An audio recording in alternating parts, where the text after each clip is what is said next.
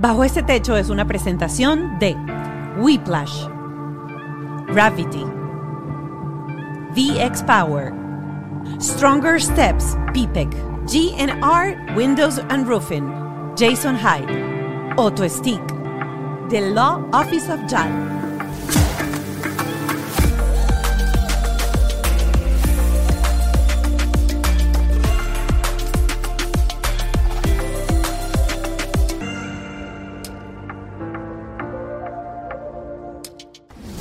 Bienvenidos a Bajo este techo.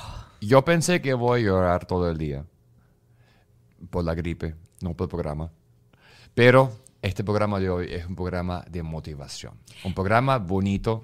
Es un programa de mucho aprendizaje y mm, lo hablo desde lo personal porque yo pasé por algo parecido a lo que vamos a hablar hoy con nuestra invitada, María Alejandra Requena, periodista de CNN, eh, comunicadora social, eh, tiene dos hijos y hoy pues vamos a estar hablando precisamente de eso. ¿Qué pasa con nuestros hijos? ¿Cómo continuar la crianza de nuestros hijos cuando alguno de los dos padres fallece, deja de estar? ¿Cómo Y- tomar las riendas? Y te recomiendo el programa porque todos nos va a tocar. Ay, flaquito. Me Eh. vas a poner a llorar en la presentación. Listo, Eh, vamos. el programa de hoy está súper interesante. Saque la caja de Kleenex, porque si nosotros lloramos con cualquier programa, con este seguramente también vamos a llorar. Nuestros aliados, la gente de Whiplash, eh, nuestra agencia digital. La gente de Graffiti, ¿dónde estamos en su estudio número? No, no es número, mi amor, es Sky. Skylab. Es Skylab. Skylab. Es que pusieron nombre Ah, más. Skylab. es. También a nuestro productor, Ken Medina. Y Ale Trémola en la producción ejecutiva. Me encantó eso de Pinky Cerebro en el último programa. Eh, recuerden seguirnos en nuestras redes sociales, arroba, arroba, bajo este podcast Arroba la Pascualoto. y arroba Ralph Skinner. Y recuerden suscribirse al programa con la campanita, campanita que está ahí aquí arriba. Y a ver Patreon. Patreon es una plataforma adicional donde vas a tener content, contento. Contenido. Contenido exclusivo, content. Ah, exclusivo. mi- bingo. exclusivo, que son terapeutas que nos dan insights y información real. Nosotros somos padres, estamos aprendiendo, no sabemos mucho. Los terapeutas son los profesionales que van a dar respuestas reales. Si quieres ver si vale la pena esa suscripción de 5 dólares al mes, recuerda que tenemos liberados tres bonus. Los vas a encontrar en una de nuestras listas de, de videos dentro del canal de YouTube y ahí los vas a ver, tres bonus para que entiendas cuál es el contenido extra y el valor de ser parte de nuestro Patreon. Y aquí vamos de una vez. ¿Estamos listos? Agárrate, que vamos duro en bajada. Ya está sentada aquí con nosotros nuestra invitada, María Alejandra Requena, mejor conocida como Mariale. Ay, tan bellas. Mil gracias. Mil gracias por esta invitación. Feliz de compartir con ustedes. Gracias, estamos contentos que estás aquí. Yo tengo una caja de Kleenex por allá, otra por allá, me que qué? senté en la esquina. No. Porque esto aquí es como que vamos al grano, vamos al grano. Vamos al grano. Ok. Em, tienen un perro y nunca lo lavan. Cuéntame eso. No, el problema es que él no le gusta bañarse. Pero, el, Pero es un intentamos. perro, pero- bueno, pero, pero huele mal igual, déjame va, decirte. Entonces, fíjate, entonces, ¿tú crees que el perro no le gusta, no le gusta No le gusta, bañarse porque el perro tiene opción? ¿En qué momento la gente tiene opción de ir a terapia aunque no quieren? Eh, cuando ¿Qué- eres adulto, si tú quieres no vas y, y si quieres pues vas y te lo digo por experiencia. Ah, sí. Te lo digo por experiencia porque con mis dos hijos yo en un momento sí los llevé a terapia y ya ahora Andrés que tiene 19 años y que me he sentado y he hablado con él le digo Andrés, pero tú no crees que volver a terapia? No, mamá, yo no voy a volver. Ahí tienes, ya cuando son adultos no puedes obligar. ¿Cuántos tiene Andrés ya? 19. 19, va a Yo estoy agarrando 20. el cochino por atrás. Vamos por parte. Sí. Ok. Mónica. No, va- vamos a entrar directo al grano porque Claro. el programa de hoy Claro, eh, a mí me toca muy personalmente, como Sí. lo dije en la, en la presentación. Yo perdí a mi padre cuando yo tenía 16 años, mi hermano tenía... eh, yo tenía 16, mi hermano 12. 4 años menos, 12. 12. Gracias. Uno, dos, tres, ajá.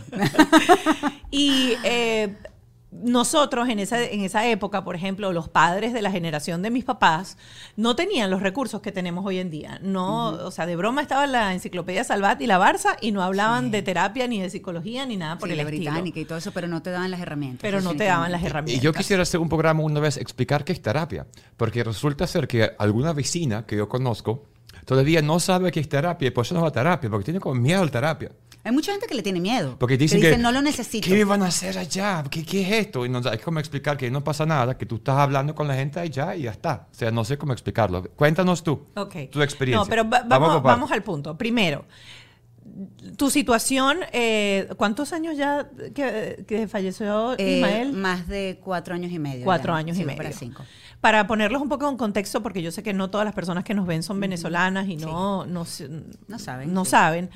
Eh, tu situación en ese momento fue una situación de paso muy peculiar, porque tú no estabas ni siquiera aquí en Miami con tus hijos, con tu esposo, tú estabas cubriendo unas elecciones. Era una cumbre de las Américas. Una cumbre de las Américas. Sí, en, En Latinoamérica. En Perú. Perú. En Perú. Eh, cuando sucede durante la madrugada, a Ismael le da un eh, ACV, derrame. un derrame cerebral, y están tus hijos con él en la casa. Fue. Ya, evidentemente, la muerte puede ser traumática, pero el cómo se dieron las cosas fue terrible.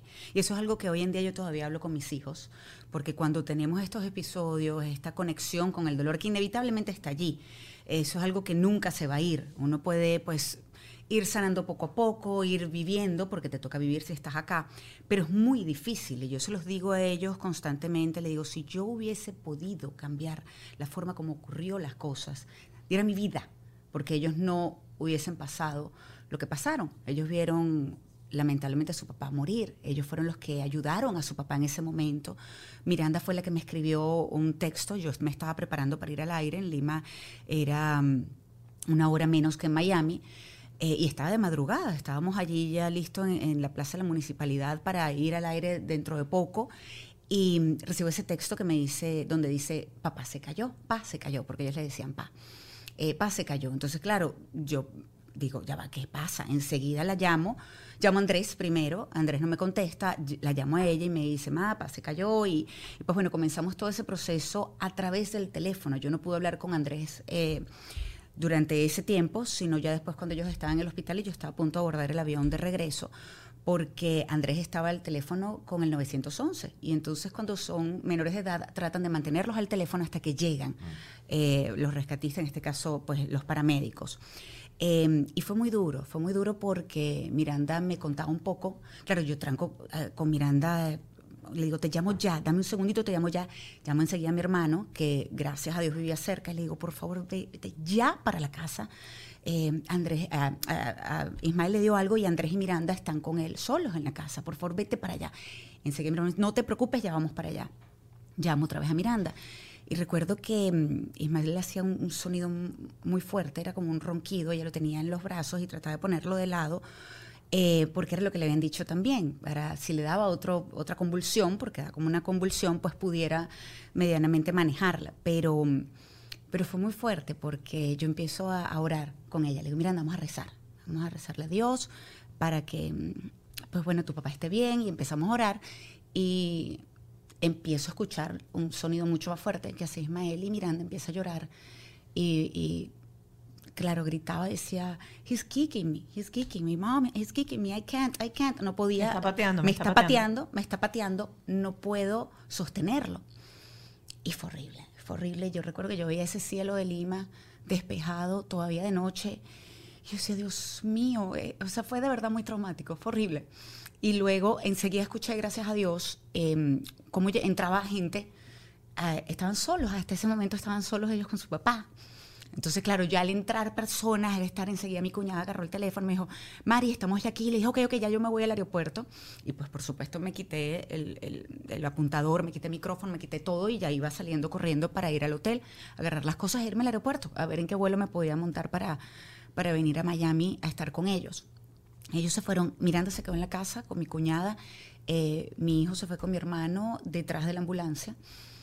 Pero claro, ya a pesar de todos los esfuerzos que hicieron los dos, ya cuando él llegó al hospital, eh, los médicos me lo dijeron después, él tenía un 1% nada más de probabilidades de sobrevivir. El derrame fue masivo, fue muy, muy grande. Eh, y claro, ahí comenzó un proceso que si te soy sincera en un principio era sí de preocupación, sí de angustia, sí de, de aferrarme a la fe, pero también como de shock. Yo no entendía lo que estaba pasando. Yo había hablado con él la noche anterior, estaba perfecto. Eso fue un jueves, el lunes se había hecho exámenes, un chequeo completo, médico, todo había salido bien. Entonces era, no entiendo. Mis hijos estaban también, no entiendo. Y claro, ellos tenían dentro de todo también la esperanza, que, que se pudiera salvar, porque hicieron todo lo que debían hacer. Porque de hecho, gracias a ellos yo pude ver a Ismael todavía con vida cuando yo llegué.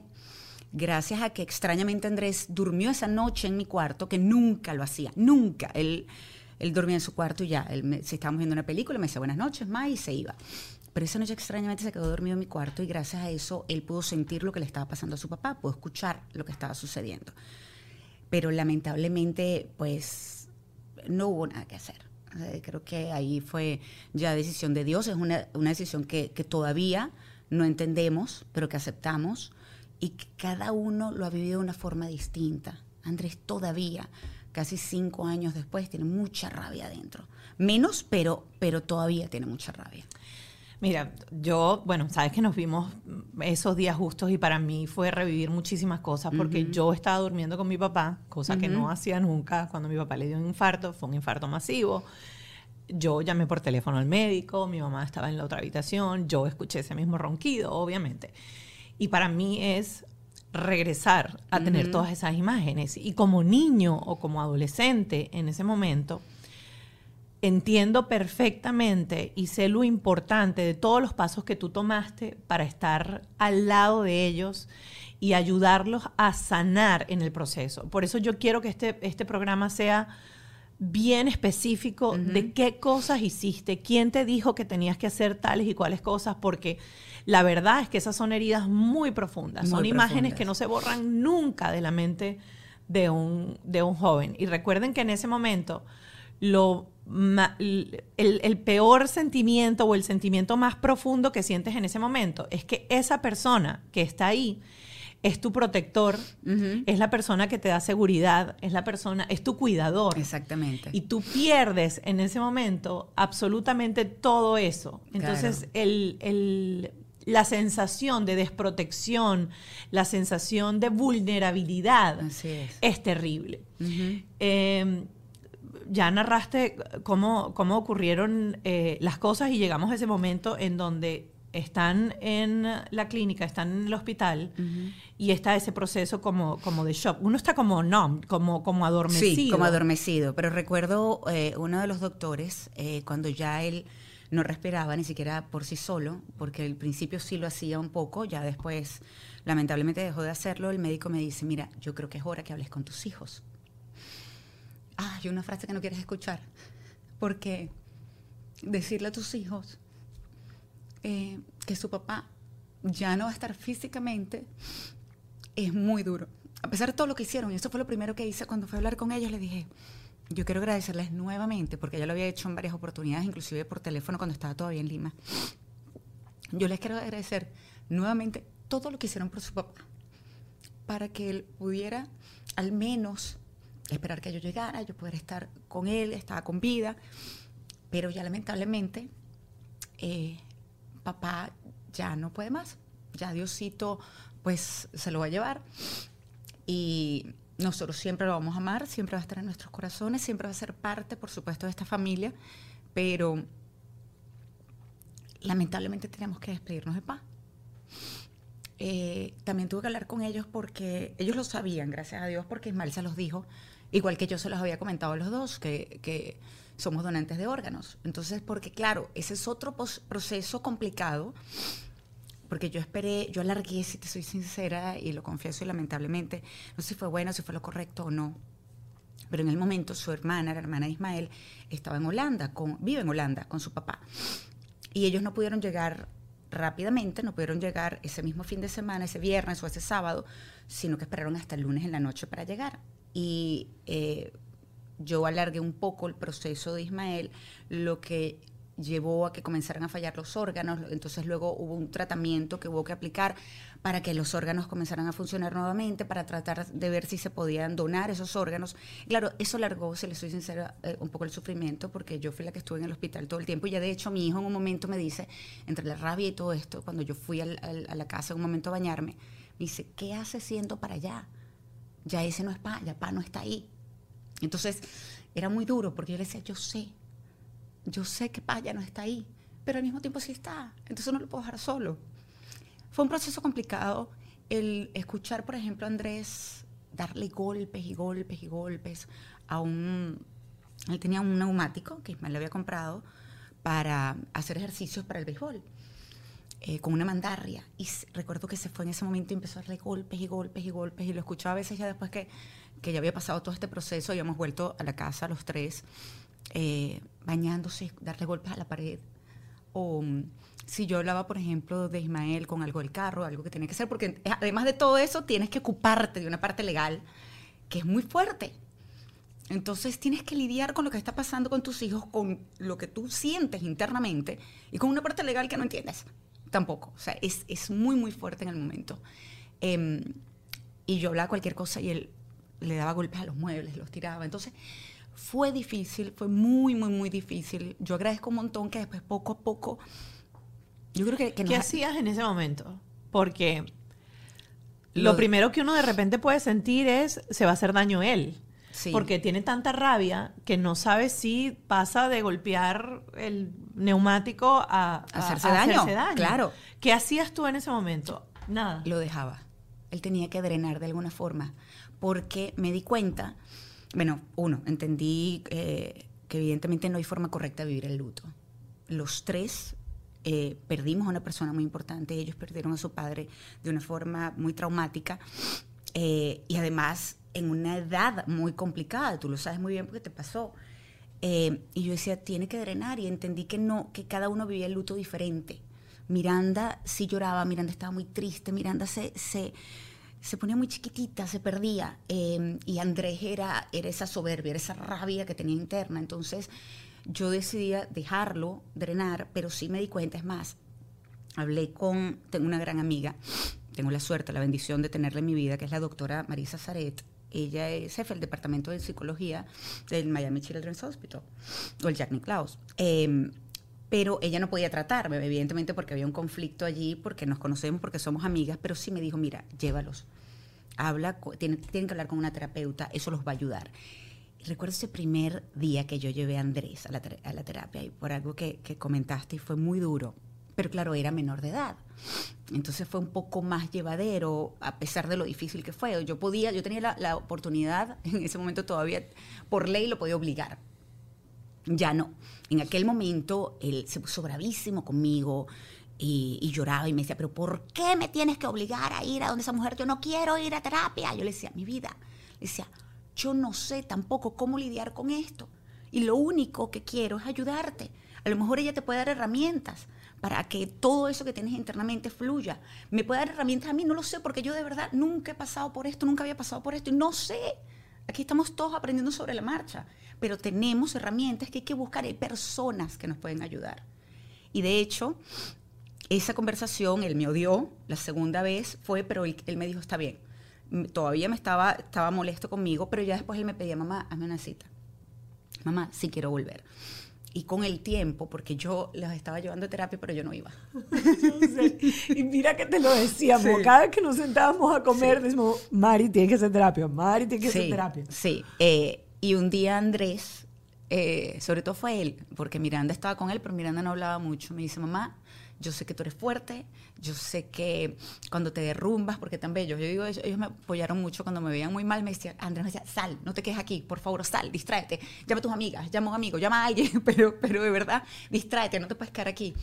Eh, esa vez me agarró y me dice, yo entiendo que tengas a tus amigas, que tengas a la familia, que nos ha apoyado muchísimo, pero tú necesitas hablar con alguien. Me dice, no puede ser que tú nos hayas llevado, nos obligaste a hablar con alguien y sí, fuimos mejorando y tú no quieres ir. ¿Por qué no vas? ¿Por qué tú no buscas ayuda? Y ese momento fue como que le dije, está bien, es verdad. Dije, definitivamente uno aprende también de los hijos y uno tiene que escucharlos. Y fue cuando dije, bueno, está bien, yo voy a buscar una persona, voy a primero ver quién me recomienda a alguien y voy a ir. Y fue otro proceso que en mi caso, año y medio después, porque fue año y medio después que yo fui a terapia, eh, fue como otra etapa. Fue abrir una llave donde yo recuerdo con la doctora Zaret en el canal. Llegó un momento donde me siento en una mesa que es como para breaks. Me siento y le digo, doctora, ¿hasta cuándo voy a llorar yo? O sea, yo de verdad, porque yo en un principio fue, más bien me cerré. ¿Sabes? Era, me puse como este muro alrededor mío porque era muy, muy difícil sentir. Era exageradamente doloroso. Entonces yo me puse este muro y me quebraba pocas veces, lloraba horrible, me deprimía y luego, ok, vamos, otra vez. Pero allí fue como que drenar ya mucho más consciente, ya había pasado bastante tiempo. Y la doctora lo que me dijo fue, me dice, no hay un tiempo específico. Eso va a pasar, va a llegar un momento donde tú vas a decir, ya, me siento mejor, pero va a depender del trabajo que tú hagas internamente. Y fue cuando entonces comencé a trabajar inclusive aún más fuerte en, en sanar, en ayudar a sanar, en, que en ese momento fue cuando dije, "Ay, yo quiero volver a ser feliz, yo quiero volver a sonreír desde el corazón, quiero que mis hijos también lo sean. Y te voy a decir una cosa, ha pasado mucho tiempo. Y Andrés el otro día lo hablamos, eh, lo hablamos mucho, Ismael siempre está presente en la casa. Eh, y él llorando me dijo, igual Miranda, hace poco, porque hace poco cumplir, hubiese cumplido años Ismael. Y me dice, no es justo, mamá. No es justo, papá debería estar aquí. Le dije, yo sé, no es justo, pero bueno, nos tocó. Lamentablemente no somos los primeros ni los últimos. El proceso ha sido muy difícil, Andrés. Hace unos meses eh, me decía, mamá, no, es que yo, o sea, yo veo a mis amigos y veo que tienen a su papá y pelean con sus papás y no saben lo que tienen. Porque el día de mañana no están. Fue un proceso, un momento, Andrés, con esa misma rabia, buscaba como culpables. Eh, él se culpaba. Y, recuerdo una conversación también, eh, porque Andrés ha sido un dolor de cabeza, en general como adolescente, donde le dije, Andrés, porque llegamos a ese punto, inclusive le dije, Andrés, yo sé que a lo mejor tú por un momento piensas o pensarás, ¿por qué no fue al revés? ¿Por qué no fui yo no, y no fue tu papá? Porque necesitas a tu papá. Pero no tengo la respuesta. Ahí para, claro, tratar de aliviar la cosa, que eso sí es algo que yo he hecho desde el principio, cuando se pone muy denso todo, trato de aliviar eh, ¿Cómo lo un poquito. ¿Cómo lo Y alivianas? entonces, por Porque- ejemplo, en ese momento le dije, eso sí, tienes que estar consciente que si tu papá fuera el vivo, el que estuviera aquí, no le dije vivo, el que estuviera aquí, y yo no, uy, Dios mío, pero es que tú sabes la cantidad de, de correazos que te hubiese dado tu papá con cómo te has estado portando conmigo. Entonces, claro, él se me dice, no, mamá, estuviera yo, pero me, me hubiese matado a un término muy típico que dicen los venezolanos, que es a golpes, pero de otra forma, ¿no? Y entonces, claro, él se empieza como a reír un poco y dice, sí, de verdad que papá me hubiese quitado la cabeza cuando yo hice esto y esto y esto. Entonces, claro, comenzamos a, a darle un poquito la vuelta y trato también de recordar momentos bonitos con su papá. Entonces eso alivia un poco. Por ejemplo, son muy conscientes, Miranda es muy consciente. Miranda, por ejemplo, cuando ella cumplió 12 años, acaba de perder ese, ese año su papá, eh, dijo, pasé poco tiempo contigo, pero 12, 12 casi 12 años es mejor que nada. Entonces, me pareció muy maduro de su parte, me pareció increíble que lo pensara de esa forma, pero la realidad es esa y es lo que he tratado de decirle a ellos también. Yo de verdad, a pesar de todo el dolor que hemos pasado, si me tocara en otra vida eh, elegir de una forma distinta, no lo hubiese hecho, porque para evitar este dolor hubiese evitado también muchísimos años de felicidad que tuve con Ismael, que estuvimos como familia hasta que lamentablemente pasó esto. Entonces trato, pero eh, evidentemente es difícil, trato de buscar esa parte, eh, ver el vaso medio lleno y no medio vacío, a pesar de todo lo que ha pasado, a pesar de los traumas que, que ellos todavía pueden tener y que gracias a Dios están muchísimo mejor. No dejamos de extrañarlo, pero eh, creo que van eh, bastante bien a pesar de lo que han pasado. Mira, yo quiero, quiero traer como ciertas cosas y, que pasan en ese momento, porque cada situación es diferente. Y quiero traer la mía personal porque es una de las cosas en las que yo más he trabajado en, en terapia. Y es que yo recuerdo que mi mamá eh, se puso muy triste en ese momento. Mi mamá sí, o sea, silenciosa, o sea, mi mamá se retrajo mucho. Y yo recuerdo mi entorno que me decía, tú tienes que ser fuerte por tu mamá. Tú Eh, tienes que ser fuerte por tu mamá. Y cuando a ti como niño te empiezan a decir eso, no te están dejando vivir tu luto. Claro. No te están dejando sentir la vulnerabilidad que sientes en ese momento. Y yo quiero hacer como traer esto a colación porque a veces lo hacemos por proteger a alguien, pero también tenemos que entender que los niños tienen su proceso, tienen su dolor, tienen su luto. En mi caso, yo les decía a ellos constantemente, sobre todo a Andrés, porque Ajá. Andrés quiso asumir el rol del hombre de la casa. Ya no estaba papá, entonces pues él tenía que de alguna manera cuidarnos, él tenía Sí. que, que, sí, asumir ese, ese rol de hombre de la casa y yo se los decía mucho a ellos, no es su responsabilidad, no lo es. Entonces, claro, ahí lo que pasa es que fue una dinámica quizás para algunos extraña, porque la realidad es, pero yo más bien lo, lo aprecio muchísimo y lo agradezco un montón. Los tres buscábamos de protegernos. Entonces yo sé que muchas veces ellos eh, hacían sacrificios o callaban para que yo no me pusiera mal. Yo hacía lo mismo. Yo trataba de poner buena cara, de seguir adelante, eh, porque pues la vida sigue, pero era porque no me gustaba tampoco que ellos me vieran mal. Sin embargo, sí permitía mis momentos de, vulnerabilidad delante de ellos, porque había gente que me decía, no, tú tienes que ser fuerte delante de ellos, no puedes llorar. No, es una pérdida. Yo también soy ser humano, yo, a también me duele.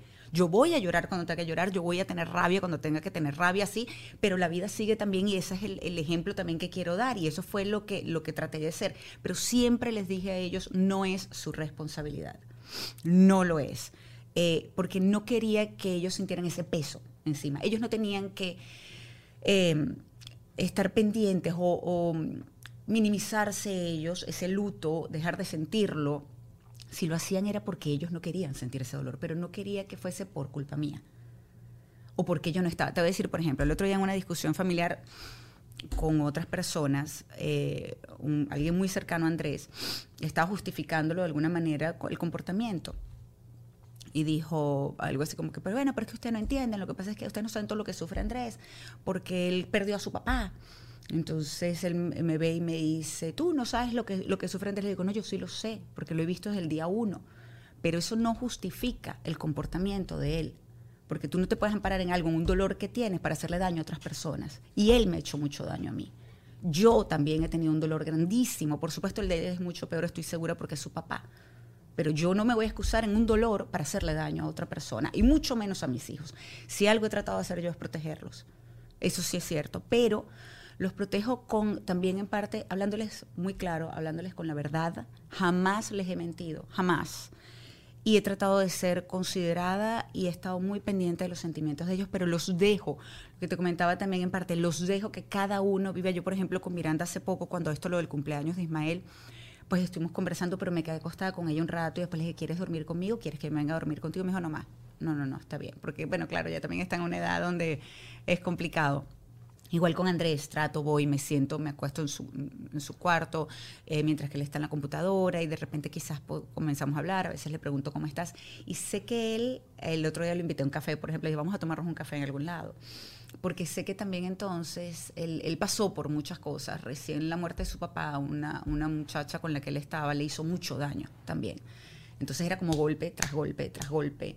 Y llegó un momento donde le dije, yo, yo sé ahora que te es muy difícil eh, permitirte sentir, inclusive hasta lo bonito, porque prefieres antes cuando ya estás sintiendo algo bonito, porque sabes lo que duele cuando no lo tienes. Pero vas a dejar de vivir, de hacer cosas que a lo mejor te pueden hacer feliz por miedo, porque la verdad es eso, es el miedo. Lo que en este caso yo trato de inculcarle a, los dos también es que no podemos permitir que el miedo te controle, que controle tu vida y que por eso dejes de vivir. Eh, pero ha sido un proceso tan difícil que seguimos teniendo. Mira, ahora tocaste el tema de que no puedes permitir el comportamiento o no puedes eh, disculpar el comportamiento por el dolor. Y voy al punto de que estaban estudiando en ese momento qué pasó eh, con el rendimiento escolar, porque los niños se afectan, los, los adolescentes se afectan con todo eso. Mira, eh, por supuesto los dos bajaron el rendimiento escolar. Miranda me llamaba muchas veces que la fuera a buscar a la escuela llorando. Miranda dijo el arte, era muy buena en arte, fue el- es lo único que ha hecho desde que estaba muy chiquitita. Pero cada vez que, cuando retomó sus clases de arte, cada vez que intentaba pintar algo o hacer algo, pues por supuesto te conectas con los sentimientos y pintaba a su papá o- y lo que hacía era llorar hasta que pues me dijo, mamá, no quiero ir más al arte. Entonces se cerró mucho desde ese punto de vista. Con Andrés, yo recuerdo la impotencia, fue terrible con una escuela a la que iba. Yo le escribí estando en el hospital a una maestra que sabía que él iba medio, en esa clase no iba muy bien. Le dije, mira, estamos en el hospital, a mi esposo le dio un derrame cerebral, un stroke, como le llaman en, en inglés, eh, no va a poder ir. Luego le escribí, mira, mi esposo lamentablemente falleció. Andrés, ellos lo que perdieron fue una semana y media de clases. Nada. Ellos volvieron nuevamente, pero evidentemente su cabeza no estaba en las clases, estaba en otro lugar. Eh, y recuerdo que esto pasó a mediados de, de esto fue el, el 12 de abril, y ellos terminaban clases en eh, finales de mayo, principios de junio, y en lo que terminaron clases me- nos fuimos a- a- con mi hermano, a mí la familia ha sido parte de, de mi terapia. Eh, tengo una familia maravillosa que me ha apoyado un montón. Entonces, mi hermano, el del medio, vivió en Portugal. Y me fui hacia- para allá con, pues, con Andrés Miranda, ya compartimos con mi hermano, con mi cuñada, con mis sobrinos, que ellos les ayudaba mucho porque son contemporáneos. Y estando allá, me llaman del- de la escuela y me dicen, mira que Andrés tiene que hacer verano. Yo, ¿cómo que tiene que hacer verano? Ya. Dicen, "No, que una materia que le yo ya va. Pero cuando me meto en las notas, yo de verdad no, lo esta- no estaba supervisando las notas, sino lo mínimo. Resulta que esta profesora de matemática eh, le puso, no solamente le puso un excuse absent, que es ausencia injustificada, sino que con eso le ponía Z en absolutamente todo y le bajó el promedio muchísimo. Y pues no pasó la materia. Y yo decía, Whiplash, más que una agencia, es un equipo de trabajo integral. Mira que eso es súper difícil de conseguir hoy en día. Me ayudaron o nos ayudaron a crear el concepto del podcast, la imagen, el branding, las animaciones. Tú sabes lo que es tenerlo todo, todito, todo en un solo chat de WhatsApp. Y yo tenía una pregunta a Marjorie y le escribí al WhatsApp diciendo, mira, ¿qué hago con el hosting? Y la cosa, mira, me contestó, esa cosa es maravilloso. El proceso es súper cool. Tú tienes una idea de negocio o quieres renovar la imagen de tu negocio que ya están dando. Ellos estudian tus objetivos, tus metas, tu audiencia y crean tu marca desde cero. No pierdas más tiempo, búscalos. Ellos son el equipo que tú necesitas. Síguelos en arroba Whiplash en Instagram, donde siempre están dejando datos, contenido súper útil y súper interesante. Pero cuéntame, Mónica, ¿tú qué hiciste hoy? No, nada, me levanté, preparé desayuno para Mar, lo arreglé para el colegio, lo dejé en el autobús, me regresé, desperté a Clio, le hice el desayuno a Clio, después me arreglé yo, tuve que salir a grabar el podcast, tengo que reunirme con varios clientes, después tengo que ir al canal. Y bueno, tengo marido, también tengo que hacer algo por el marido, no sé qué, pero debería hacer algo por el marido. Me levanté en la mañana, hice el desayuno a mi, a mi esposa, a Clio, hablé con mi suegra, hablé con mi cuñado, hablé con mi esposo mi cuñado, hablé con mi cuñado. Después tuve que hacer mercado, cocinar, arreglar la cocina, meter toda la plata de forma organizada, con el con el- después empaquetar la comida, después ejercicio y después también hacer el check de vitamina y proteína a Mónica porque estaba apurada. Y va. ¿Y Gravity? ¿Qué hace Gravity? Gravity es el estudio, es el lugar donde nosotros hacemos nuestro podcast. Y esto, miren, esta nave es más que un estudio. Aquí aterrizan las ideas y los proyectos y se hacen realidad. Aquí puedes desarrollar desde tu podcast cursos, videos corporativos, fotos, streaming y mucho más. Así que ya sabes, si estás buscando un equipo, habla directamente con ellos, habla con Lu, habla con Du, son tu equipo. Son gente que te van a ayudar, asesorar, hacer proyectos fantásticos. Son amigos que te van a encaminar tu proyecto. No dudes más, métete en www.gravity.com o arroba habla con ellos. Tú tienes 10 minutos para pedir a Jimmy. Yo tengo 10 minutos, pero mi problema no es Jimmy, mi problema es la celulitis. Jimmy la, la llamamos, Mónica llama Jimmy a la gordura que tengo en la panza por no hacer ejercicio. Tú no le has puesto nombre a la gordura que yo tengo en las nalgas. La celulitis es tan multifacética que ahí ya se complica. Miren, anoten este número que están viendo en pantalla, el 305-290-261, o acérquense si viven aquí en la ciudad de Miami, por ejemplo, a la tienda que está en el centro comercial de la Carreta, en la 87 Avenida y la 40 Calle del Southwest. Estoy hablando de VX Power, la plataforma digital número uno del mercado. Es una plataforma vibratoria con cual tú vas a hacer ejercicios, vas a hacer solamente 10 minutos, pero es para tu cuerpo como si fuese una hora. Es mucho más intenso, trabajas todos los músculos y nosotros lo estamos haciendo. Ahora estamos a 3, 4 días por semana, para honesto. Y bueno, ¿qué vas a hacer? Vas a perder peso, vas a ganar masa muscular, vas a eliminar la celulitis o la vas a mejorar. Va a mejorar a también la a circulación, vas a perder a Jimmy, aliviar los dolores, tonificar, aumenta la vitalidad y lo más importante también desestresa. Ya lo sabes, entra a www.vxpower.com o escanea el código que tienes aquí en pantalla y vas directo a hacer tu compra. Cuando uno llega a este país, uno no sabe la cantidad de beneficios a los que uno puede aplicar siendo residente o siendo ciudadano, ya si te convertiste en ciudadano. Existe algo que se llama PPIC, que son unos daycare médicos pediátricos que ayudan y aceptan niños para el cuidado desde recién nacidos hasta los 21 años. Incluye in- el, el transporte inclusive. ¿Y qué hace esto? Esto es que si tu niño necesita alguna atención médica, necesita un enfermero calificado porque acaba de salir de la unidad de cuidados intensivos, porque tuvo un accidente y necesita rehabilitación, porque tiene un tubo gastrointestinal, porque tiene eh, convulsiones, pues este es el lugar y esto lo cubre el seguro. Siempre es mejor no necesitarlo, pero si te hace falta, es bueno saber que eso existe y que te van a hacer el transporte, que te van a hacer el seguro y que tu hijo va a estar en buenas manos. Y tú vas a estar trabajando tranquila porque sabes que tu hijo está en buenas manos. Stronger Step, el número telefónico es el 305-964-5971 para que hagas una cita y ellos te van a ayudar a aplicar. Dale. GR Windows and Roofing. Es la compañía que estamos usando para resolver el dilema que tiene mi suegra en la casa, que Es las que ella- ventanas no cierran bien. Paga 300 dólares nomás al mes de aire y ahora con el huracán, con, el, con la lluvia, entraba agua por la ventana. Entonces necesitas unas, unas ventanas y unas puertas de impacto. Pero el problema es que, dos cosas. Primero, la cantidad de empresas que estafan y que te dicen, sí, no sé qué, denme 20 mil dólares de inicial. Y de tú inicial. pones eso ahí y esa gente nunca llega a cambiarte las ventanas y te quedaste nada, fly. Y lo segundo es que haya una empresa seria y tengas que pagar un inicial y tú dices, ¿de dónde saco la inicial? Esta gente te monta las ventanas, te hace todo el trabajo y cuando te entregó el trabajo completo es que tú vas a empezar a pagar en cómodas cuotas. Ellos te agarran un crédito personal que no afecta tu credit score, lo unen a tu apartamento y te dicen, mira, esto que vamos a hacer, vamos a mejorar el valor de tu apartamento y vas a empezar después que instalamos todos a pagar las cuotas mensuales. Yo te voy a dejar el número de teléfono que lo estás viendo en pantalla, es el 786-614-7723. Llámalos de mi parte, pide una cotización Y revísalo con calma, porque aquí la cosa es, si es un negocio y si es un crédito, hay que revisarlo con calma, pero eso es que funciona. Y los techos también los cambian, los techos también. GNR, Windows and Roofing. Yo estoy haciendo y ayudando con el proceso inmigratorio de mi suegra. La puedo decir, ¿no? Claro, por supuesto. ¿Y dónde voy? Voy donde personas que yo conozco, que son de confianza, que es el abogado Juan, arroba the Law Office of JAL, porque sé que estoy en buenas manos y que me va a ayudar en el proceso y no va a decir, eso está bien, no te preocupes, pero me hizo preguntas que nadie más me ha hecho. Así que quiero recomendarte el día de hoy agarrar información y saber más del proceso inmigratorio, porque todos pasamos por ahí. La clave es la información y encontrar personas de confianza que te cuentan todo, no solamente la parte bonita. Y ahora que la Oficina de Homeland Security ha hecho tantos cambios en las leyes inmigratorias, sobre todo para los venezolanos, es importante estar informados. Así que sigue su cuenta, arroba The Law Office of JAL. No te pierdas todos los días el cafecito migratorio y entérate de cuáles son las noticias, cuáles son los cambios, cuáles son los derechos que tenemos y cuáles son esas oportunidades nuevas que hay para todos los venezolanos que quieran hacer futuro en este país. Con eso le ponía Z en absolutamente todo y le bajó el promedio muchísimo. Y pues no pasó la materia. Y yo decía, ¿pero qué es esto? Y cuando yo además fui personalmente a la escuela, yo mandé mails y fue a la escuela con una nota que le entregué para decir lo que había pasado y por qué mis hijos habían, se habían ausentado semana y media.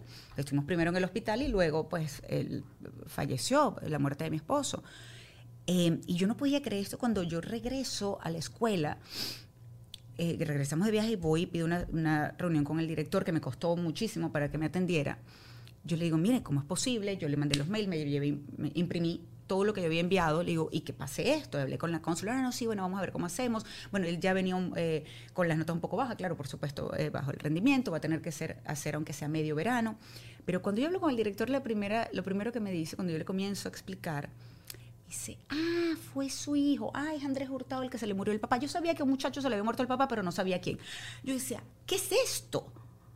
Estás tratando con adolescentes, con niños. Tú no estás formando nada más en educación, estás formando seres humanos.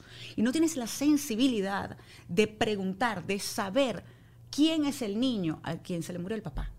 Yo no podía creer aquello. Yo decía, Dios mío, pero esto es parte del mundo y lamentablemente tenemos que estar preparados para ello. Pero te digo sinceramente, a mí me impresionó, porque de alguna forma uno dice, tiene que haber algún tipo de, de conexión, de compasión, de, de algo con un muchacho que ha perdido a su papá. Entonces, ese proceso fue muy difícil. Andrés, por ejemplo, volvió al béisbol, él jugaba mucho béisbol. Y ese primer día que volvimos al campo, donde estuvimos por última vez los cuatro, antes de que yo me fuera a Perú, fue muy duro. Y Andrés, yo lo admiré en ese momento porque fue increíble. Decía, Dios mío, o qué fortaleza la de mi hijo la admiración que yo sentía por él en ese momento y que sigo sintiendo por él, yo decía, eh, de verdad que qué increíble. Y es, ese tipo de cosas, a pesar de los reveses, a pesar de lo difícil que fue todo, me daban la fuerza para, ok, vamos a seguir adelante. Y de alguna manera yo creo que fue eso, fue los tres hicimos como manteníamos esa mesa que en un momento fue de cuatro patas, como dije en un momento, eran cuatro pilares, la manteníamos arriba los tres. Difícil, sí, pero creo que ellos han sido parte, pero fundamental e importantísima, de una estabilidad dentro de una tormenta. ¿Qué crees tú dentro de ese proceso que hablas de esa mesa y de esos momentos de, de conexión y de comunicación? por ser tan distintos, esos momentos eran aparte uno con el otro, le dedicabas momentos a uno con el otro. Eh, y por ejemplo, cuando ellos hacían terapia, que tú todavía no la hacías, ¿tenías alguna guía o alguna manera de saber qué era lo que estaba pasando ahí para tú también tener herramientas para acompañarlos en ese proceso? Cada cierto tiempo me reunía con las terapeutas ellas me decían, mira, necesito reunirme con usted. Y yo, claro que sí, cambiaba, hacía malabares con la gente para estar allí siempre. Cada vez que ellos me necesitaban, yo trataba de estar allí. Así fuese por el trabajo, no importa, lo dejaba de lado, no iba, pero ellos eran mi prioridad, son mi prioridad. Entonces, pues me ayudó lo que me decían las terapeutas en ese momento.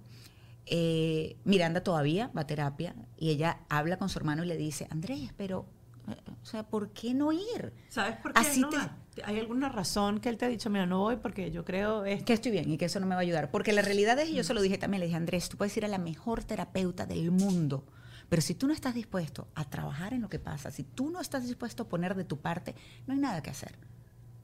La realidad es que tienes que ir con la intención de, ok, déjame escuchar, déjame tomar consejos, déjame aplicarlo a ver si me funciona. Si no me funciona, pues bueno, ya peor no voy a estar de lo que, de lo que ya estaba. Entonces, traté de hablarlo con él cuando quiso hacerlo, pero es que se llevaba muy bien con su terapeuta en aquel momento. Pero claro, él me decía, no, no, no, ya estoy mejor. Creo que es una cuestión de eh, personalidad, primero, quizás de hombres, que se sentía como que no, yo puedo estar en control, yo puedo estar bien, ya no necesito de esto, ya no necesito esa ayuda, de sentirse en poder de su vida. Eh, Miranda, por el contrario, sabe que eso ayuda a drenar. Así sea para hablar de cualquier cosa, no necesariamente de algo con su papá o de algo de las clases o de algo conmigo. Porque además eh, el tema hormonal, eh, como mira, yo el otro día hablé con ellos y les decía, yo extraño a tu papá. Y entonces, claro, ellos me quedaron mirando porque, por supuesto, esto fue después que me casé nuevamente, que me casé con Luciano. Y le digo, mira, siempre, toda la vida lo vamos a extrañar, pero la realidad es que a mí me tocó la peor parte de los hijos, la peor etapa de los hijos me tocó sola. Porque la adolescencia es muy complicado teniendo los dos papás. Teniendo uno solo, en este caso yo que tratando de ocuparme de todo esto con ese trauma, no ha sido fácil. Entonces se, los tuve que decir, porque yo ni siquiera tengo a alguien a quien decirle, llamarlo y decir, mira, ocúpate de tus hijos. O sea, yo no puedo. Yo de verdad, mírala con Andrés o con Miranda. Que no, o sea, yo, eso es algo, es mi responsabilidad sola, única. Y yo si no, a pesar del dolor, en ningún momento he sido muy consciente de, ellos, de ello, eh, no he evadido esa responsabilidad. Porque es muy fácil, y yo se lo dije en un momento a Andrés, y cuando precisamente este, esta persona muy llegada a nosotros estaba diciendo, justificando de alguna manera lo que estaba haciendo Andrés, yo le dije, para mí también era mucho más fácil refugiarme en el dolor. Doloroso sí, terrible. Es un hueco en el pecho que crees que te va a, destrozar, que te está alando desde adentro. Y quizás hubiese sido más fácil meterme en una cama, llorar y esperar que en algún momento dejara de llorar y a ver si me podía parar de la cama y a ver qué, pasaba. Pero mi prioridad siempre fueron mis hijos. Eso lo tenía muy, muy, muy consciente. Entonces yo me obligaba. A mí cuando las personas me dicen, pero ¿cómo hiciste? Dice, mira, yo me obligué a tanto. Me obligaba a pararme de la cama, me obligaba a bañarme, me obligaba a comer desde el hospital el primer día. Yo comía sin hambre. Yo decía, yo tengo que comer, yo tengo que estar fuerte. Porque si mal sale de esto, yo tengo que ayudarlo. Y si no sale, tengo dos hijos que me tengo que ocupar de ellos. Entonces yo no puedo permitirme eso. Yo sí reconozco que yo fui en ese sentido muy disciplinada. Me obligué demasiado, por supuesto me derrumbaba por momentos, porque es normal. Y a ellos se los permito de la misma manera. Andrés quizás tiene menos episodios, pero cuando los tiene se conecta Y, me da un dolor terrible porque yo quisiera que no, no estuviera sintiendo eso. Pero no puedo sentir por él. No puedo evitar ese dolor que está viviendo. Lo único que tiene que atravesar ese dolor para comenzar a sanar es él. Es el único. Y trato de explicárselo de esa manera. No hay atajo. No hay, no hay, vamos a desviarnos por aquí, vamos a, no hay. O sea, la única forma de medianamente comenzar a sanar es atravesar el dolor. Y lo digo por experiencia porque yo evité, evité ese camino por mucho tiempo, hasta que me di cuenta que no había, no había otra forma. Y que la vida es eso, la vida es, unos la tienen más fácil que otros, y qué maravilla si es así. Eh, yo pensé que en parte esa era mi vida, y por eso no entendía, pero yo decía, ¿qué es esto? Yo era feliz, nos portábamos bien, ¿sabes? Haciendo todo lo correcto, lo sentía como un castigo. Igual Andrés, igual Miranda. Después entendimos que no, que no, entendemos por qué pasó, pero ya entendemos que no es un castigo para nosotros. Y que, pues bueno, nos tocó y, y tenemos que seguir adelante de la mejor forma posible. ¿Hay algo que después de cinco años casi tú digas, yo esto lo he tenido que haber hecho antes? ¿O esto es lo primero que hay que hacer? Porque uno, claro, uno siempre tiene la experiencia durante el momento, la vas viviendo como vas pudiendo con los recursos que tienes en la mano. Pero obviamente cuando uno ve en retrospectiva, uno dice, si yo pudiera darle una herramienta a alguien, esto sería lo primero que yo les diría de lo que se tienen que ocupar y de lo que tienen que hacer. Si yo pudiera retroceder el tiempo, yo hubiese ido a terapia antes. Porque quizás estando yo en terapia, mis dos hijos en terapia, hubiese fluido todo de una forma mucho mejor. Sin embargo, creo que lo hemos llevado bastante bien. Creo que el tratar, yo trataba de hablar siempre con mis hijos, todavía evidentemente lo hago, pero trataba de hablar mucho con mis hijos, pero también sabía leer cuando necesitaban su espacio y los dejaba. Pero siempre también insistía mucho en que ellos, decirles, en que ellos podían contar conmigo y podían hablar conmigo cuando quisieran. Entonces esa parte yo creo que es fundamental. Yo creo que el obligarse, como lo hice, a pesar de que quizás hay más sacrificios de una persona que de otra, eh, ayuda. Pero Mónica, definitivamente hablar las cosas, porque yo creo que por momentos mis hijos sentían como que el peso mayor estaba en ellos, porque trataban de no estar mal para que yo no los viera de esa forma y yo ponerme peor. Entonces, eh, yo creo que si en algún momento, o Dios mío, si pudiera retroceder el tiempo, evidentemente cambiaría muchas cosas. empezando que no hubiese ido a Perú, por ejemplo, porque es horrible pensar en, que mis hijos estaban solos en ese momento. Eh, y yo estaba demasiado lejos. Eh, eso es algo que sí, por supuesto, tampoco entenderé. Pero si pudiera cambiar algo es eso, es tratar de haber entendido que tenía que ir a terapia yo también para comenzar a sanar desde antes y tener más herramientas para ayudarlos. Tuve las herramientas que me dieron sus terapeutas, pero no quizás tenía esas herramientas para tratar lo que yo estaba pasando. Siempre la vida es más fácil en retrospecta, re- retro- Retrospectiva. retro- retrovisor, dice mi amigo alemán. Tienes una relación nueva. Sí, Qué complicado debe ser entrar en esa dinámica y ser parte de toda esa historia hoy en día. ¿Cómo habla? No sé si quieres compartirlo, si puedes hablar de esto, pero ¿qué tan complicado debe ser esto? ¿Sabes que Yo cuando comencé a hablar con Luciano, en algún momento cuando él me preguntó si yo había pensado en volverme a enamorar, y le dije, ¿sabes qué? No lo sé. Yo eh, recién le dije, hasta hace nada, yo decía que no, que era imposible. Ajá. Pero ahora estoy como en una etapa donde me gustaría volver a ser feliz. Si es acompañada, pues maravilloso, pero si es así, si es acompañada, ese hombre con el que yo vaya a estar, Mm. tiene que ser muy seguro de sí. Eso se lo dije desde un principio. ¿Por qué? Porque en mi casa siempre van a haber fotos de Ismael. Claro. Porque en mi casa Ismael siempre va a estar presente. Y entiendo que es difícil para otra persona. Y luego ahora, peor aún, Luciano se mudó de país. Luciano se mudó a una casa no para convivir con una persona, nunca había convivido más de cuatro meses con una persona. Se mudó a una casa no convivir con una, sino con tres personas. dos de ellas en una etapa adolescente complicada. con Ah, el- ¿Y qué dijeron tus hijos cuando no, empezaste a salir? Sabrás que, que, mira, yo te digo de verdad, a lo mejor es parte de esa comunicación que hemos tenido siempre y ese apoyo. Ellos fueron siempre muy receptivos y me decían que ellos lo único que querían era verme feliz. Y cada vez que yo tenía esas dudas, porque siempre le buscaba la quinta pata al gato, decía, no, no, no, no por esto, esto, esto, esto, esto, ellos me decían, ma, pero si él te hace feliz, pa, te quería feliz. Entonces, ¿por qué no? De hecho, ellos, de las primeras veces que Luciano venía acá, él se quedaba siempre en algún hotel o alquilaba un apartamento o algo. Y después Andrés fue el que empezó a decirme, ah, ¿por qué no se queda acá? ¿Cuál es el problema? Si ustedes ya tienen una relación, ya eh, tienen tiempo juntos. Entonces, claro, esa parte fue bien llevadera. Cuando él me pide matrimonio, también pues, por supuesto yo lo quería hablar con ellos. Pero ellos siempre estuvieron muy abiertos a esa posibilidad.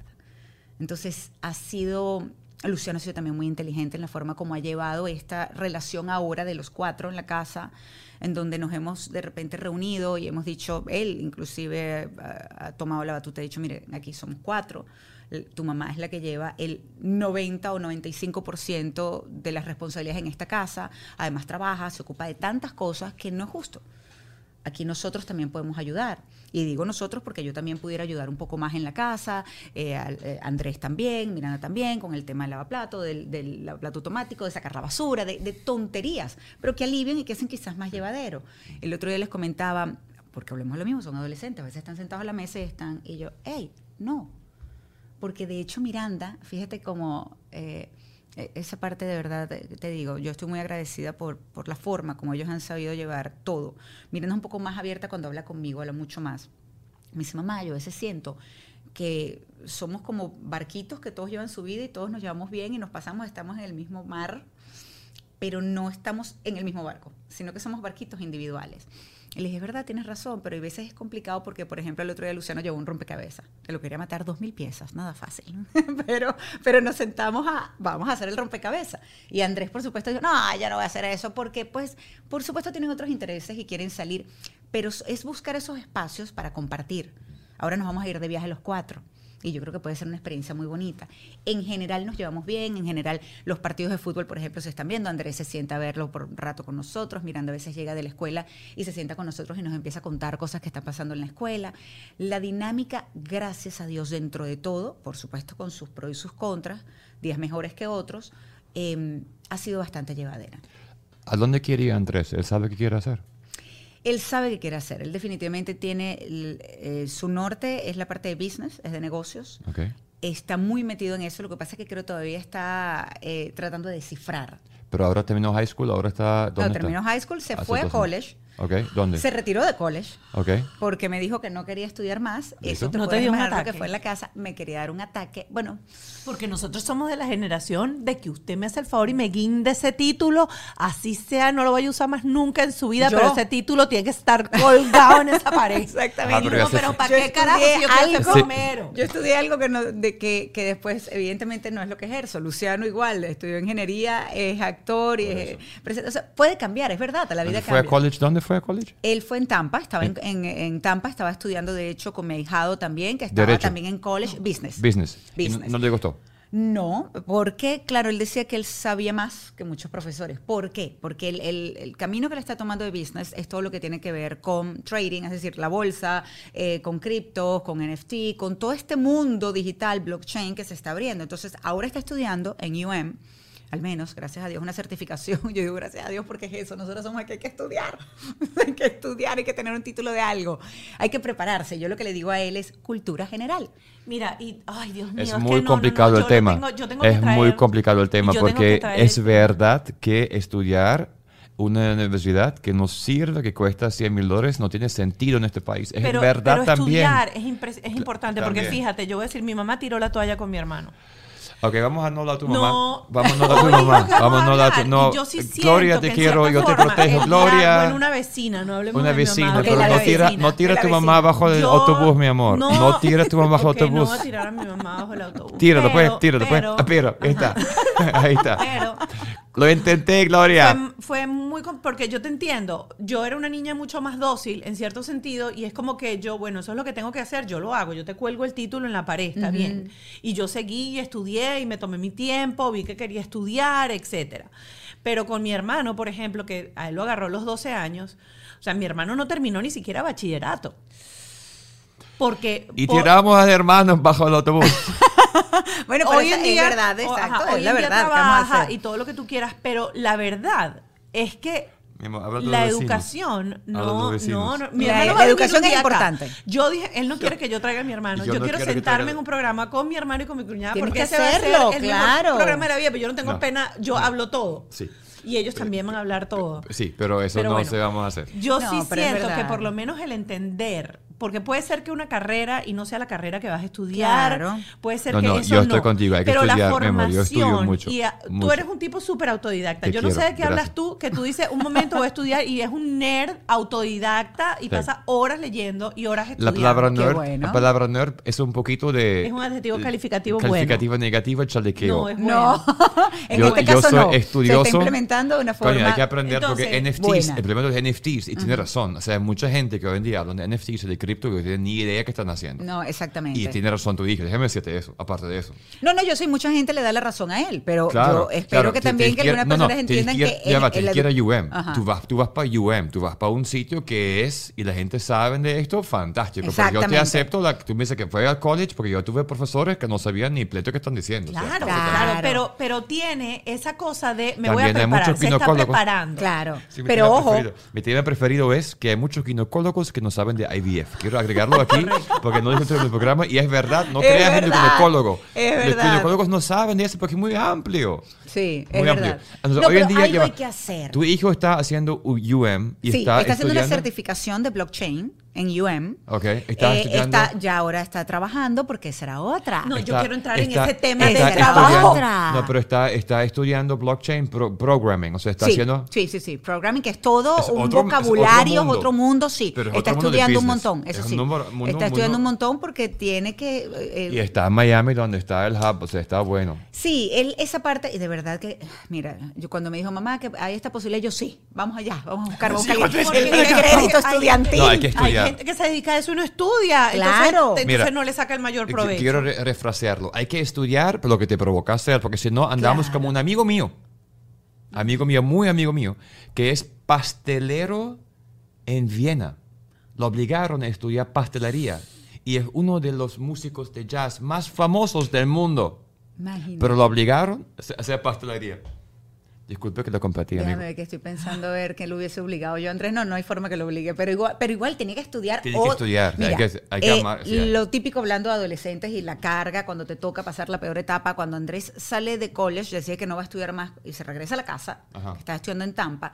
Aquello fue un dolor de cabeza porque espérate, ya va. Y el apartamento donde vivía y el lease, entonces hay que terminar esto y cuál es la penalidad. Y cuando empiezan una cantidad de cosas económicas, pero sobre todo la preocupación, la pérdida de dinero ni hablar, pero la preocupación de, ajá, ¿y ahora qué vas a hacer? Ajá. Porque no te quiero durmiendo hasta el mediodía todos los días en mi casa. Ajá. Entonces, claro, aquello era, mira, no sabes cuántas veces en la mañana me paraba temprano, hacía el desayuno, el almuerzo para Miranda, que se lo lleva a la escuela, la llevaba a la escuela, regresaba, me iba al gimnasio, me ponía a ver las noticias, tenía una reunión, volvía, y eran las 10 de la mañana, regresaba a la casa por algo y él estaba durmiendo todavía, aquella puerta era...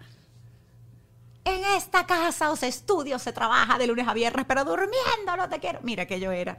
Entonces llegó un momento donde yo me sentaba con él y le decía, espérate. ¿En tu casa alguna vez tus digo- papás dijeron eso? ¿Alguno de ustedes tres?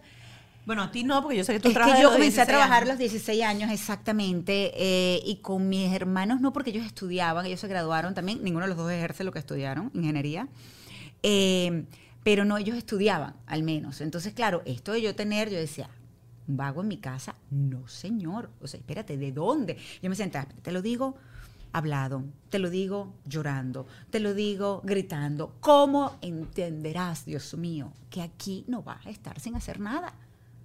que no, que tienes que empezar a producir. Ah, ¿quieres salir? Mamá, ¿puedo pedir Uber Eats? No. Yo puedo pedir Uber Eats. ¿Cómo haces para poner ese límite? no. ¿Cómo haces? ¿Te llenas de valor? ¿Qué pasó? ¿Antes lo hacías o llegó un momento en que dijiste, ya tengo que Te poner ese límite? Te salió la rabia. te No, salió pero la te voy a decir una cosa, te voy a decir una cosa. Yo reconozco, yo antes que pasara lo de Ismael, yo era quizás un poco la que llevaba todas las directrices, era como muy estricta en mi casa y con todo. él se le iba un poco de las manos el, el tema con Andrés, sobre todo, había mucho enfrentamiento, a pesar de que, eh, pues, claro, ya estaba empezando Andrés en la adolescencia y todo esto. Pero después de la muerte de Ismael, a mí me costó mucho retomar esa, esa posición, esa actitud de autoridad, de disciplina. Lo reconozco porque me parecía que la línea era tan delgada. Eh, ¿Sabes? Eh, con unos muchachos que, con unos jóvenes que ya, mis hijos que ya habían pasado por un trauma terrible y luego la mamá imponiendo muchas cosas. Entonces comencé, y lo reconozco, a ser, eh, ¿sabes? Muy soft, muy blandengue, si se puede llamar, si esa es la palabra, con muchas cosas. Y me costaba porque yo llegaba a un momento donde me sentaba con ellos, esa era otra, y a mí me parece que que fue positivo por momentos. Yo sí me sentaba con ellos a veces y llorando les decía, ¿qué estoy haciendo mal? ¿Qué más puedo hacer por ustedes? Porque yo sentía que, claro, a veces no hallaba cómo, cómo abordar ciertas cosas, que Andrés se me escapara, por ejemplo, en medio de la noche y que, o sea, yo me despertaba y no estaba y el estrés me, se llevaba mi carro. Entonces, claro, pasé por tantas cosas. Eh, o, por ejemplo, cuando pasó lo de esta chica, yo no sabía que, que le hizo tanto daño a él y a nuestra familia, le hizo muchísimo daño eh, con lo que dijo, con sus acciones, y yo, ¿sabes? No sabía muchas veces cómo manejar eso. Y me sentaba y les decía, ¿cómo puedo ayudarlos? ¿Qué más puedo hacer yo por ustedes? Creo que esa conversación fue buena. Ellos generalmente me, había veces que me decían algo o ya después con el tiempo me decían, no, mamá, o sea, en realidad Andrés, por ejemplo, lo reconocía. Me dice, tú estás haciendo todo bien. Soy yo que todavía no termino de hallarme, no sé, no sé. ¿Y cuando se llevó el carro, qué hiciste? Pues te podrás imaginar cómo me puso y lo castigué, evidentemente. Yo, mira, yo le quería, yo le quería quitar la cabeza a ese Pero niño. te- tenía licencia para manejar. Eh, sí, tenía licencia para Tenía manejar. 18, Ah, 16. No, 16. Acompañado. Tenía 16. 16, pero tenía licencia el permit, exactamente. Sí. La del permit. Mira, eh, yo tendría que, hacer, que enumerar. y no tenemos programa, no tenemos tiempo suficiente. No, ni pero, programa pero suficiente. fíjate, voy, voy, a ir a, voy a ir a lo siguiente, porque hay algo que has hecho y que has hecho positivo, y es lo siguiente. Porque se nota que en la manera en que lo castigaste y lo reprendiste, no hizo que la comunicación entre ustedes dos se fracturara, se fracturara, se fracturara y No, se fracturara. eso sí. Entonces, ¿qué crees tú que fue esa clave? Porque yo entiendo que una, un- una acción como esa tiene una consecuencia. Te voy a decir una cosa, una de las, algo que me dijo mi hijo hace no mucho, estábamos conversando sobre otra familia y él me dice, mamá, es que esa familia es disfuncional, porque ellos se pelean, pegan gritos, dicen de todo y luego no hablan. Cuando ya pasa el problema o cuando ya pasa el castigo, ellos no se sientan a hablar. Y yo creo que eso es algo que yo sí he hecho. O sea, yo después de, yo me siento a hablar con ellos, con Andrés o con Miranda, dependiendo de Andrés, que ha sido el más tremendo. Me siento a hablar, le digo, Andrés, ven acá, pero ¿por qué? Pero tú entiendes esto. Y, y creo que la comunicación ha sido clave. Porque y ellos se han cuando dado te pasa cuenta. el momento, sale la fiera, estás ahí que... O eres contenida. No, sale la fiera. Sale la fiera. Sale la fiera. Sale la fiera con todo. Con todo, con todo. De hecho, en un momento, les voy a decir una Con luces, cosa. con bombillos, Yo voy a confesar. A mí me, imagínense a qué punto me ha llevado Andrés. Que yo tengo una pastillita para la tensión. Y esa pastillita tiene nombre, se llama Andrés. Mi primo en aquel momento, eh, cuando tu- tuve que ir al cardiólogo y una cantidad de cosas, porque fue una discusión muy fuerte que tuvo con, con él, y al tratar de contener, pero tenía esa, esa impotencia, porque es que uno le da impotencia a la- lo que puede hacer, las acciones de ellos, eh, pues se me subió la tensión, me dio una subida de tensión tan fuerte que se me durmieron los brazos. Y te puedes imaginar, yo venía de lo de Ismael, había pasado menos de un año y a mí se me estaban durmiendo los brazos y yo decía, ¿qué es esto? No podía ni siquiera levantar el gabinete donde estaban los vasos. Tuve que ir al cardiólogo, llamé a mi primo inmediatamente, que es cardiólogo en Venezuela, en aquel momento estaba para Emiratos Árabes, pero ya ya después, ahora está en Venezuela. Me dijo, tienes que ir al cardiólogo, llamé a otra doctora acá, le dije, ¿me recomiendas un cardiólogo? Que fui, me hicieron todos los exámenes, todo está perfecto, me dijo, tómate tu pastilla de la tensión, porque aunque estés saludable, y yo hago yoga y trato de, de comer relativamente bien. Me dijo, "Aunque- aunque estés saludable, ya tienes este episodio, tienes este precedente de te eh, alta tensión, pero por motivos emocionales, porque me di cuenta que fue eso lo que pasó. Me dice, tómatelo todos los días, porque tú no sabes en qué momento vas a agarrar una rabia de esas terribles. Y la pastilla lo que evita es que te pueda dar el golpe aquí o te pueda dar el golpe aquí. Entonces yo me tomo mi pastilla llamada Andrés todos los días. porque, porque es eso, o sea, yo me pongo y exploto y luego trato, ok, ya va, vamos a hablar, vamos a tratar de, de entender por qué estás comportándote de esta forma, qué es lo que está pasando. Y en un momento, fíjate, él, él sí lo entiende. Porque recuerdo un diciembre, después de un episodio, el Día de Acción de Gracias, ese diciembre, yo le regalé en Navidad, le hice un regalo, pues, no recuerdo, creo que era un suéter, un- una chemise, no recuerdo. Y él se me queda mirando y me dice, ma, ¿por qué me regalas si yo me he portado tan mal contigo? Y le dije, porque eres mi hijo y te amo. Le dije, ese es el problema, que te amo demasiado. Y por eso pasa todo lo que pasa. Entonces, claro, él se ríe y nos abrazamos y fue un, fue un momento bonito, pero en parte era eso. Él sabía que él se había estado comportando de una manera equivocada con su mamá.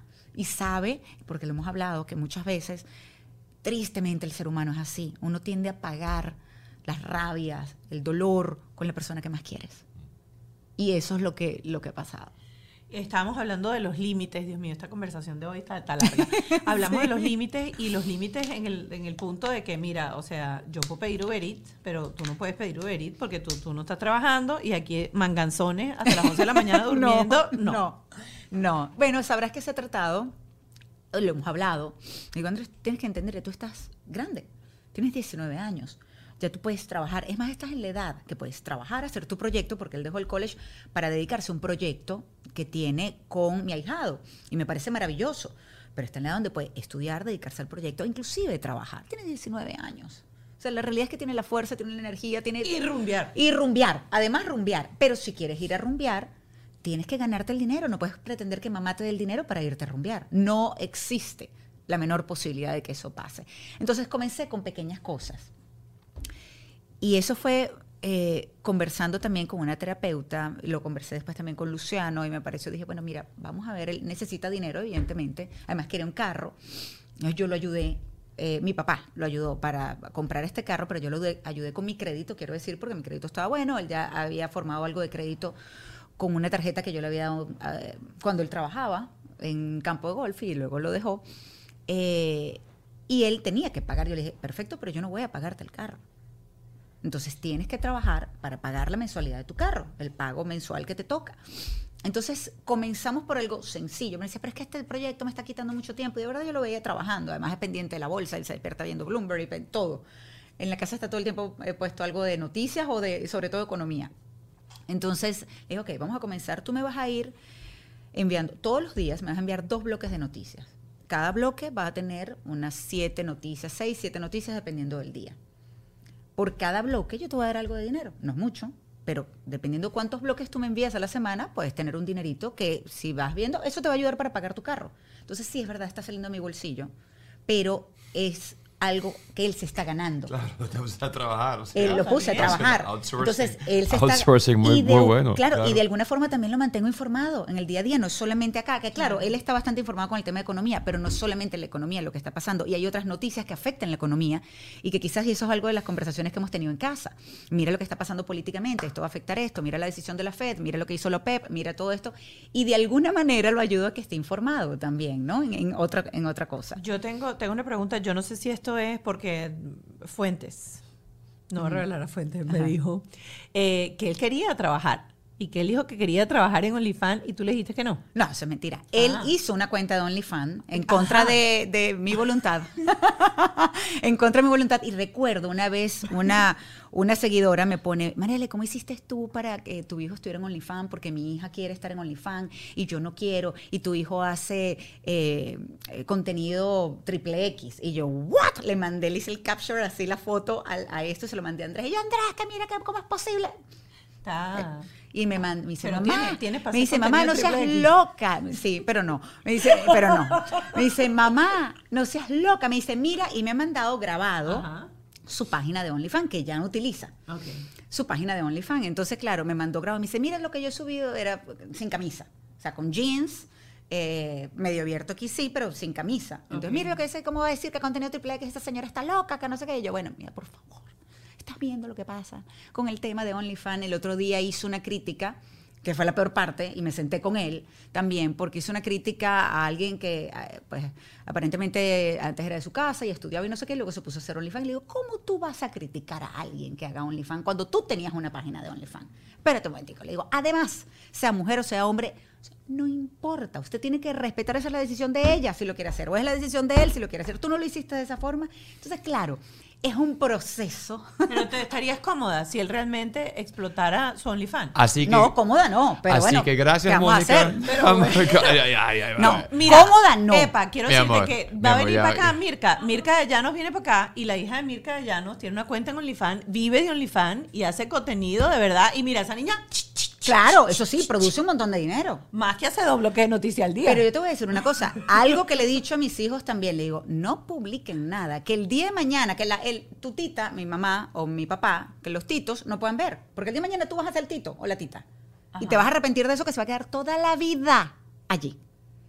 Entonces, evidentemente, todavía siguen siendo muy inmaduros, publican cosas que no deberían publicar, pero cómoda yo no estaría, evidentemente. Así que lo que digamos en el día de hoy es, si tus hijos hacen OnlyFans, recuérdense que esas fotos son para siempre. Ajá. Es correcto. Mira, vamos. Fotos para- y video. Para vamos, vamos. Para, terminar el episodio e irnos al Patreon con nuestra terapeuta del día de hoy, ¿hay alguna frase que sea tu favorita de tu casa o alguna situación en la que tú hayas dicho porque lo digo yo? El que Ajá. esta es mi casa. Algo que pasa, ajá, porque lo digo yo. Alguna, alguna cosa así como que, no sé.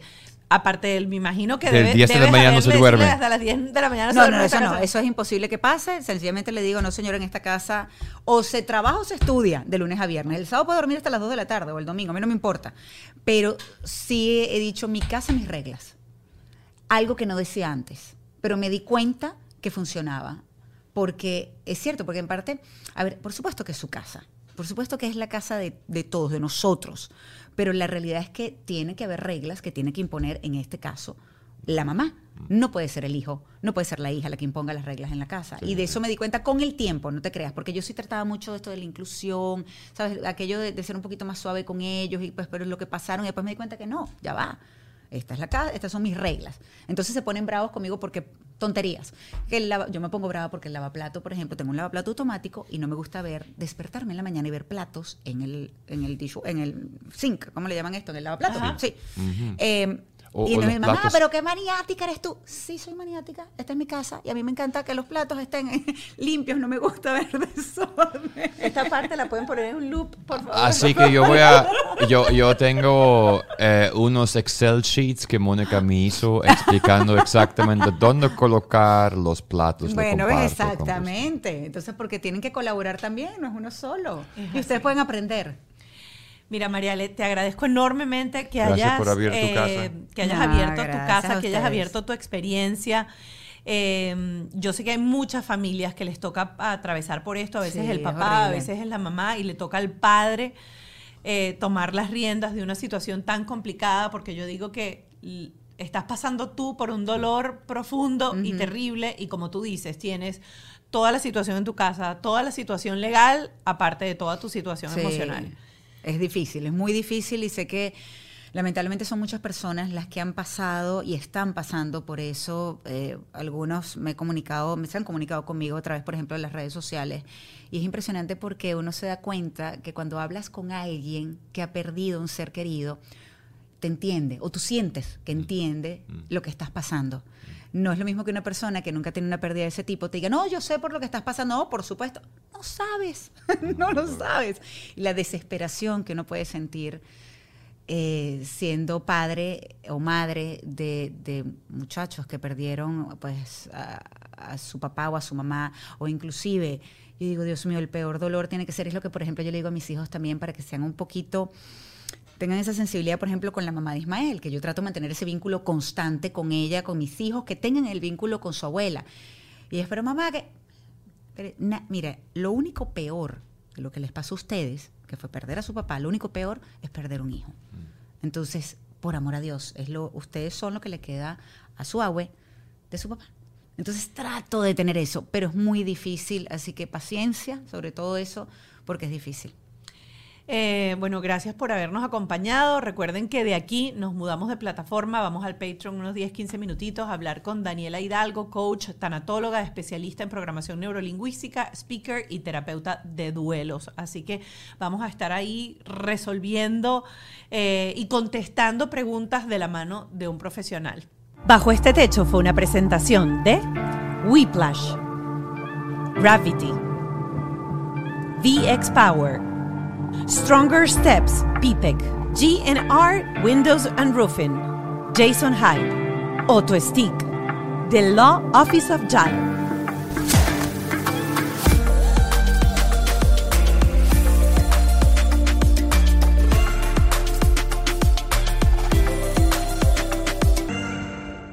¿Estás listo para convertir tus mejores ideas en un negocio en línea exitoso? Te presentamos Shopify. Tal vez no lo sabías, pero nuestro podcast More Than Mamis es un negocio y lo empezamos por supuesto para desahogarnos y hablar sobre la maternidad, no para convertirnos en expertas de ventas y del e-commerce. Así que sí, necesitábamos ayuda para vender nuestro merch y poner en marcha nuestra tienda. ¿Y cómo suena con Shopify? Llegó otra venta. Shopify es la plataforma de comercio que está revolucionando millones de negocios en todo el mundo. Ya seas un emprendedor desde tu casa o desde donde sea, Shopify es la única herramienta que necesitas para iniciar, administrar y hacer crecer tu negocio sin dificultades. Con Shopify puedo gestionar pedidos, envíos y pagos desde cualquier lugar, brindándote toda la información y estadísticas de tus ventas al detalle. Regístrate para un periodo de prueba con tan solo un dólar al mes en shopify.com barra sonoro, todo en minúsculas. Ve a shopify.com barra sonoro para llevar tu negocio al siguiente nivel. Shopify.com barra sonoro.